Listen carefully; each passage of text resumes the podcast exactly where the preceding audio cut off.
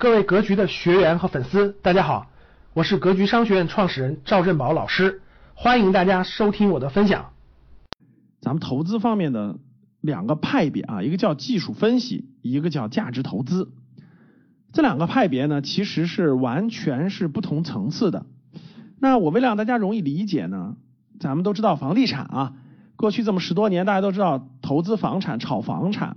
我通过这个房地产方面的分析方法。来翻回头给大家通俗易懂的理解啊，什么是价值投资，什么是技术分析？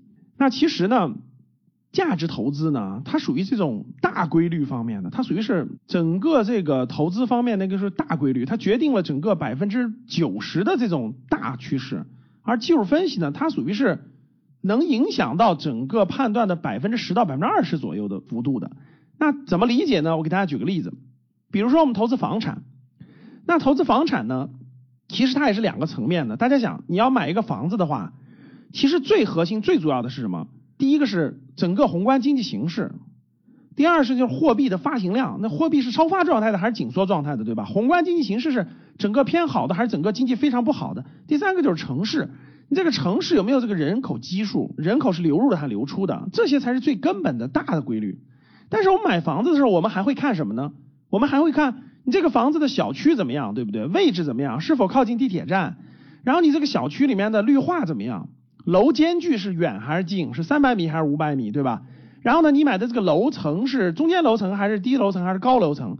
然后你这个房屋里面是这个一室两厅还是两室两厅？是一个卫生间还是俩卫生间？它那个格局是从南的还是从北的？等等，这些都是判断一个房屋的这个标准。那技术分析呢？就类似于这种咱们看房子的这种，我后面讲的这个，就是小区位置啦、绿化啦、楼间距啦、房屋格局啦、卫生间啦、朝南朝北啊，这些其实都是技术分析。那什么叫价值投资？价值投资判断的整体价值就是整个宏观经济怎么样，货币这个发行情况怎么样，然后呢，你选择的城市怎么样。所以大家听完我讲这两个层次以后，大家发现没发现，什么是决定这个房屋升值和这个？降价的最核心的呢，其实毫无疑问是我前面讲的这三点，也是最根本的。那至于你说我选房子这些其他那些东西，它其实决定的是一个枝梢末节的东西，可以说是大概百分之十以内的这种价值量。那这里面有个很重要的理解，就是最怕的是什么？是你选择这种枝梢末节的东西作为了我们判断投资的最重要的东西，其实这是最容易犯大错误的。什么概念呢？就是。你的这个小区什么选的都特别好，楼间距选特别好，绿化选特别好，格局选特别好，位置选特别好，楼层选特别好。但是对不起，你时机选错了。就是什么叫时机选错了？你选的时候宏观经济特别差，你选的时候货币是紧缩的，不是超发的。你选错了城市，大家想想，你后面那些全对了，其实你一样是亏钱的。那前面的都选对了，我宏观经济形势阶段选对了，货币超发选对了，城市选对了。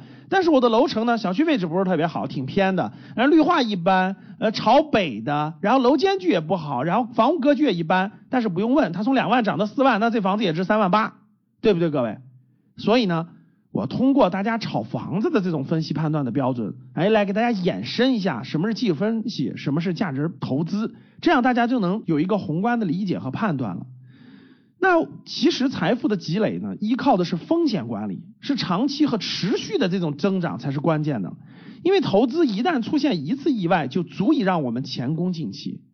所以大家回想我刚才讲的，如果你后面的判断都是对的，结果你选错了城市，其实都前功尽弃了。所以各位，投资一定要明白是什么是大格局的标准，什么是这种枝梢末节的标准，是一定要分清楚的。那我用了比较通俗易懂的房产投资的标准来给大家引证一下啊，技术分析和价值投资，希望大家呢有所启发，有所收获。感谢大家的收听，本期就到这里。想互动交流学习，请加微信二八幺四七八三幺三二二八幺四七八三幺三二，欢迎订阅收藏，咱们下期再见。